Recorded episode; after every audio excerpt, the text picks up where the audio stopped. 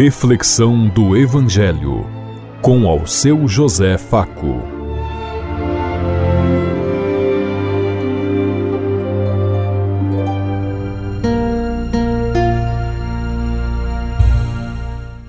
Paz bem a todos os ouvintes da Rádio Construtiva e todas as emissoras em sintonia conosco e o povo que nos ouve.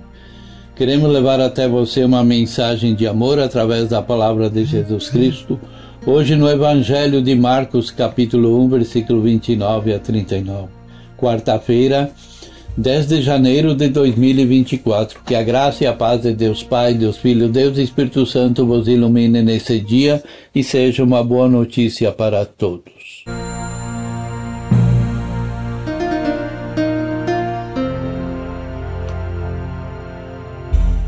O Senhor esteja conosco, Ele está no meio de nós. Proclamação do Evangelho de Jesus Cristo, narrado por São Marcos. Glória a vós, Senhor.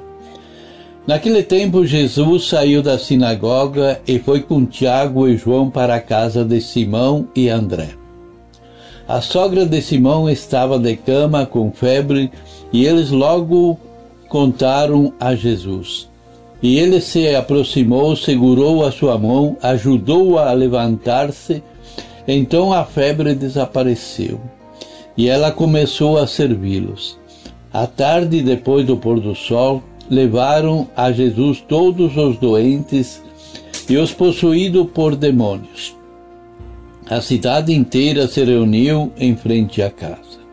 Jesus curou muitas pessoas de diversas doenças e expulsou muitos demônios.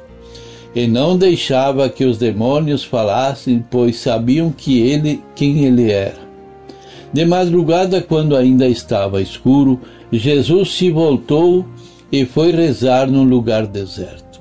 Simão e seus companheiros foram à procura de Jesus. Quando o encontraram, disseram: Todos estão te procurando. Jesus respondeu: Vamos para outros lugares, as aldeias da redondeza. Devo pregar também ali, pois foi para isso que eu vim. E andava por toda a Galiléia pregando em suas sinagogas e expulsando demônios. Palavra da salvação. Glória a vós, Senhor.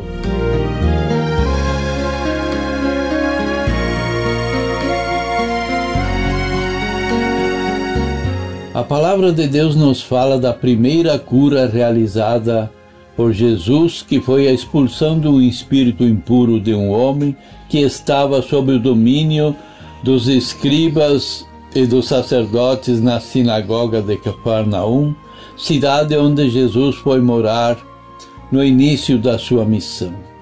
E foi importante pelos escribas na sinagoga e no templo, além de ser um peso na vida das pessoas e impedia que se pensasse e agissem orientados pelo Espírito de Deus, pois eram excluídos do templo e da sinagoga.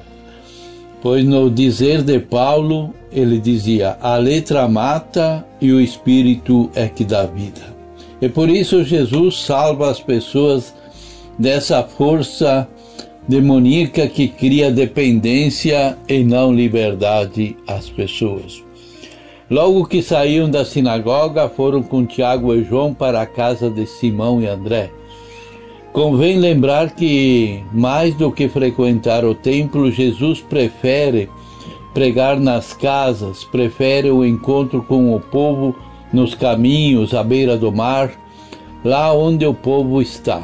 Ali todas as pessoas têm acesso ao encontro com Deus. No templo só podiam entrar o sacerdote e as pessoas escolhidas como puras. A segunda cura que Jesus faz é curar a sogra de Pedro, de Simão Pedro, que estava doente. Logo que soube, dirigiu-se à cama em que ela estava e três coisas chamaram a atenção dos discípulos. Ele aproximou-se, mais que procurar quem é o próximo, Jesus se torna próximo daquela pessoa doente.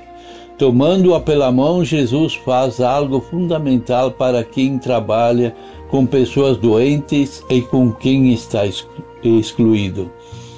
Valorizando o toque, o abraço, Jesus valoriza sobretudo a pessoa debilitada e lhe dá coragem e força. Jesus levanta enquanto está deitada, essa mulher não pode ser sujeita com o agir próprio, dependia das outras pessoas. Colocada de pé, faz dela uma diaconisa, uma pessoa livre para servir. E é o que ela vai fazer: servir Jesus e seus, seus discípulos. Convém lembrar que, se em Marcos a primeira pessoa curada foi o homem, a segunda foi uma mulher. Jesus tratava as mulheres com a mesma dignidade e respeito com que ele tratava os homens, diferente do, de como eram assistidos na sinagoga e no templo. Assim como tinham discípulos, tinha também discípulas. Quando Marcos menciona as mulheres que foram com ele até a cruz, cita Maria Madalena, Maria e Salomé, além de muitas outras mulheres que o seguiam, serviam e subiram com ele para Jerusalém como verdadeiras discípulas, discípulas a seu serviço. E o que nos resta senão também colocar-nos em pé e com a força do Espírito de Jesus ressuscitado, tornar-nos pessoas livres para servir, para amar e para contribuir no projeto de Jesus? Naquele dia, depois do pôr do sol, muitos procuraram Jesus para que os curasse. Deus é que diminui e dá vida àquelas pessoas que estão com problemas e doentes. As duas curas realizadas anteriormente, e do homem possesso e da mulher enferma, são símbolo de toda a prática libertadora de Jesus.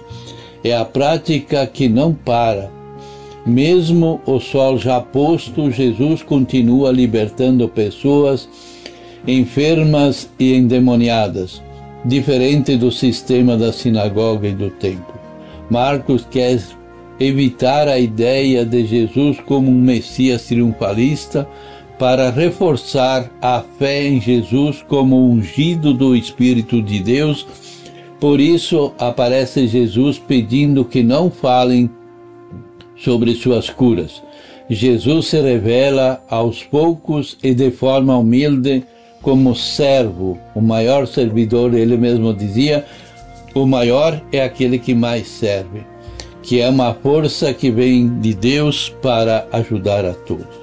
Por isso, Marcos apresenta Jesus insistindo que não se divulguem os seus feitos, as suas curas, para que todos possam viver diante de Deus sem perseguições.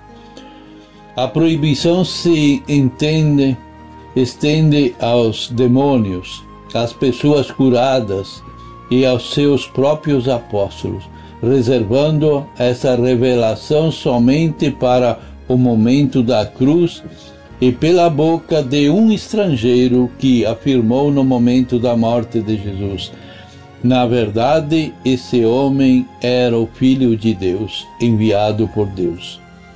Pensemos em tudo isso enquanto lhes digo. Até amanhã, se Deus quiser. Amém.